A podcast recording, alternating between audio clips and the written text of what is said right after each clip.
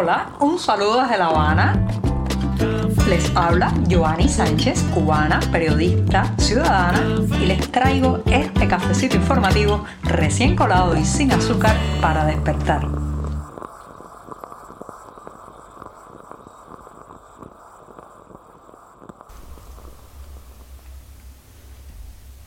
Cafecito informativo de jueves. Hay mucho que contar porque la semana está ya bastante avanzada, pero en este 17 de marzo de 2022, que por cierto ha amanecido bastante cálido y soleado aquí en la capital cubana, empezaré hablando de las señales de la fuga. Sí, he titulado este primer tema, Se ven de casa con todo dentro. Pero antes de decirle los temas principales, voy a pasar a servirme el cafecito que lo pongo en la taza. Escucharon al inicio del programa que se estaba colando y les comento que en un primer momento voy a hablar de los efectos no solamente en los individuos, en la familia, sino también a nivel de barrio y de sociedad de esta isla en fuga en que nos hemos convertido. Y también daré las más actualizadas estadísticas sobre la escapada.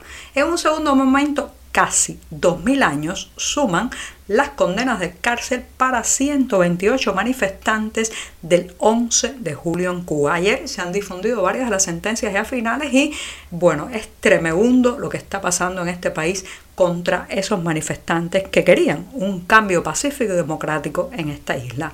También hablaré de que estamos en la mayor cifra de focos de mosquito del dengue en 15 años, mientras mirábamos para otro lado hacia el coronavirus, otro virus se extendía por Cuba. Y por último, recomendarles dos filmes, uno de ficción y otro documental, sobre un productor cubano que tocó el techo de la fama en Estados Unidos, Desi Arnaz. Ahora sí, presentados los titulares, servido el café y anunciado los temas principales del jueves, bueno, pues la jornada informativa ya puede comenzar.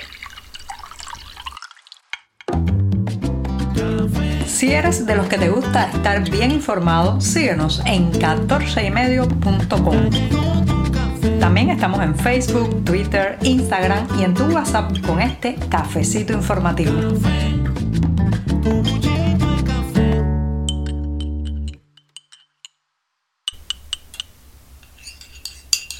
Ya el cafecito se refrescó algo, así que me apuro en tomármelo. No voy a hacer que se me enfríe, eso sí, está sin una gota de azúcar para despertarme informativamente y siempre, siempre necesario.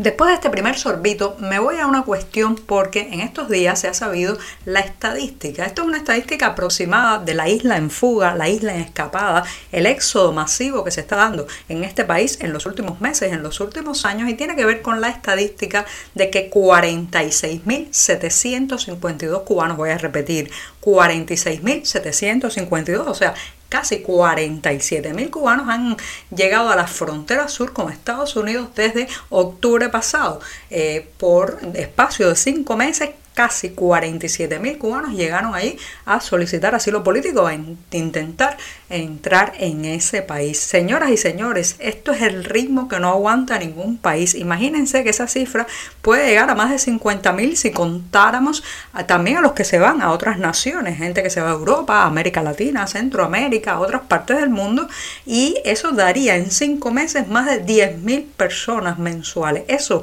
no hay país que lo aguante, porque se van los jóvenes, se van los profesionales, se descapitaliza humanamente una nación. Y estamos viviendo las consecuencias y justamente mi primer tema va de eso porque cada vez más pues vemos anuncios en los sitios de clasificados que dicen algo así como vendo casa con todo dentro. O sea, la gente rematando sus propiedades con las pertenencias que les quedan para intentar sufragar esta escapada.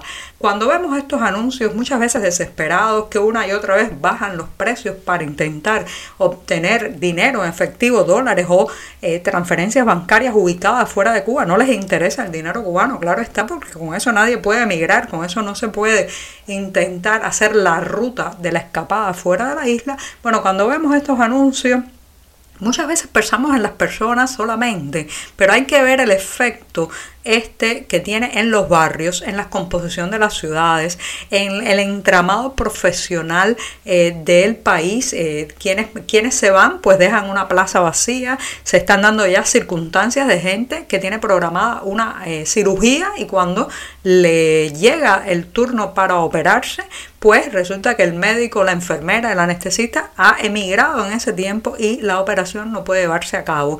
Las aulas que se vacían de profesores porque y muchos más dramas, pero también en los barrios, la composición de los barrios, eh, las personas que se apoyan unos a otros, sobre todo que apoyan a los ancianos cuyos hijos han emigrado antes o viven solos porque no tienen más familia. Eh, eh, todo eso está de alguna manera apoyado muchas veces en la solidaridad de un vecino, en alguien que vela por estas personas, pero si el que vela se está yendo, ¿Cómo va a quedar compuesto ese barrio que ahora mismo tiene mucha fragilidad y mucha precariedad desde el punto de vista económico y social, pero si se le van los más capaces, los que de alguna manera tienen más capacidad para el emprendimiento, vamos a estar con barrios llenos de ancianos abandonados muchas veces.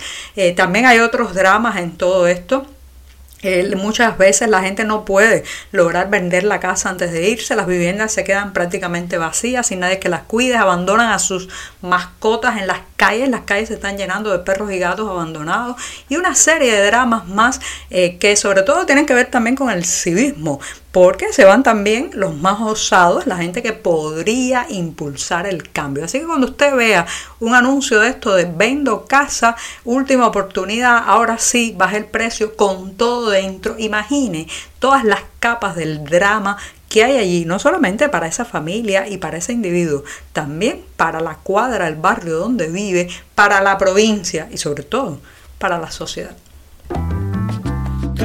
Estamos contigo de lunes a viernes a media mañana cuando el café se disfruta mejor. Comparte conmigo, con tus amigos e infórmate con este cafecito informativo. Si un tema debería quitarnos el sueño cada día y estar presente en nuestra mente cuando caminamos, cuando nos bañamos, cuando nos llevamos la cucharada de alimento a la boca, ese tema debería ser, señoras y señores, los presos de la protesta del pasado 11 de julio. Esas personas salieron a la calle por usted, por mí, por nosotros, por un cambio pacífico en este país, por una apertura hacia la democracia, por una sacudida de un régimen que es disfuncional y que corta las libertades de millones de ciudadanos. Bueno, pues esta semana ha sido asiaga para esa gente porque el Tribunal Supremo Popular ha dictado, ha difundido la sentencia fundamentalmente de los que protestaron en los alrededores de la esquina de Toyo, una esquina muy céntrica de La Habana, y también en el barrio de La Guinera, que como saben, allí pues se dio la protesta fundamentalmente el día 12 de julio, un día después de la jornada principal de manifestaciones a lo largo de la isla y justamente en la Guinera es donde el oficialismo cubano reconoce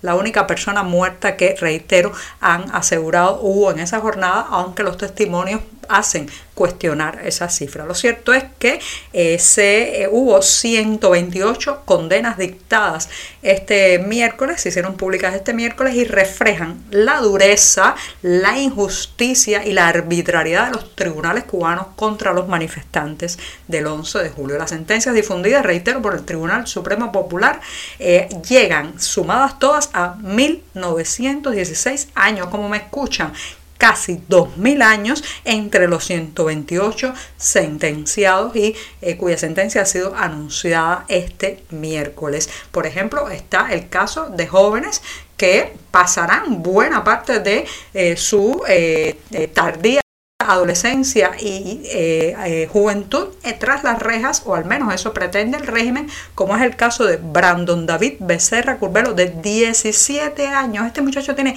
17 años tenía en el momento de la detención y ha sido condenado nada más y nada menos que a 13 años tras la reja. Yo quiero pensar quién dicta estas condenas, quién presta su nombre como juez, como fiscal, como parte de un tribunal para avalar esta injusticia. ¿Acaso creen esas personas que vamos a olvidar, que los vamos a perdonar, que esto será algo que pasaremos por alto en el mañana? Señoras y señores, estas condenas son un delito de arrebatarle la vida, los mejores años de la vida a gente joven. Eso no tiene después ningún tipo de, digamos, resarcimiento, indemnización ni vuelta atrás. Por tanto, están tratando de extender un mensaje de terror, pero también están tratando de arrebatarle a estos jóvenes la esperanza de vivir. Cualquier enfermedad crónica que adquieran en las, en las cárceles, cualquier maltrato físico, cualquier desequilibrio psicológico o psiquiátrico,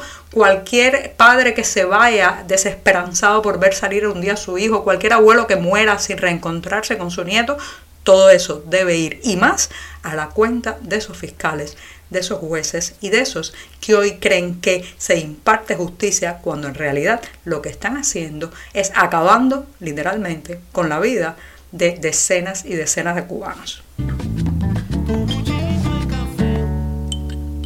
Y mientras la mirada y la atención de los medios y los titulares de la prensa oficial se centraban en el coronavirus, otro, otro virus, el dengue, también se extendía por Cuba. Así lo han hecho saber las autoridades sanitarias de la isla que aseguraron que en 2021, o sea, el año pasado, se detectaron en el país la mayor cantidad de puntos de reproducción de los mosquitos que transmiten el virus del dengue. Esta es la mayor cifra en 15 años, o sea, hace tres lustros, no sé computaba un, número de focos de mosquitos de este volumen. Incluso las autoridades sanitarias aseguran que La Habana, Matanza, Santiago de Cuba, Holguín y Villa Clara fueron las provincias donde más se detectaron estos focos.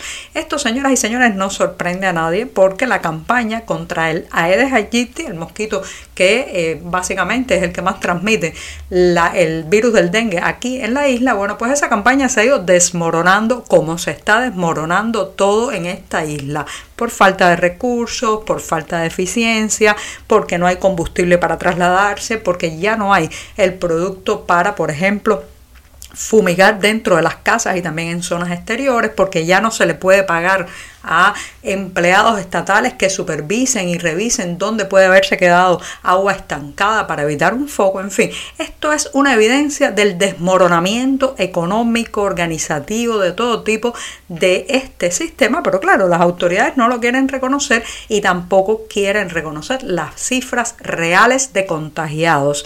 Eh, los enfermos de dengue lamentablemente son muy mal computados en esta isla, las cifras se tardan mucho en actualizarse, la mayoría de los pacientes pasa el virus en su casa, eh, muchos de ellos pues ni siquiera obtienen nunca el resultado de la prueba que debería decidir o determinar si están realmente contagiados del dengue o no. Y todo eso, bueno, ya sabemos lo que acarrea, que mucha gente con dengue se expone a ser picada otra vez por un mosquito y transmitir a su vez la enfermedad a otros y otros y otros. ¿Y por qué este mecanismo de las cifras no funciona bien? Bueno, entre otras cosas porque el régimen nunca ha querido confesar las verdaderas estadísticas del dengue en Cuba para no asustar a los turistas.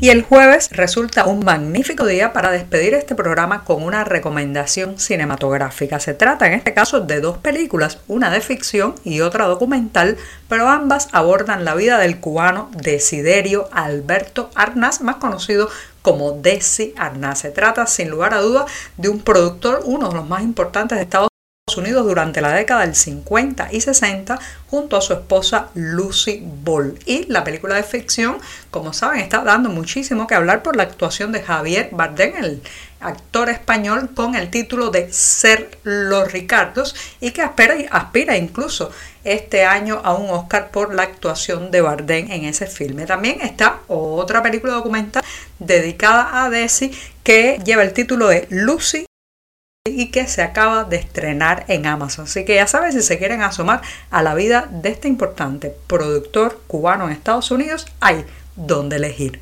Muchas gracias esta mañana. Por hoy es todo. Te espero mañana a la misma hora.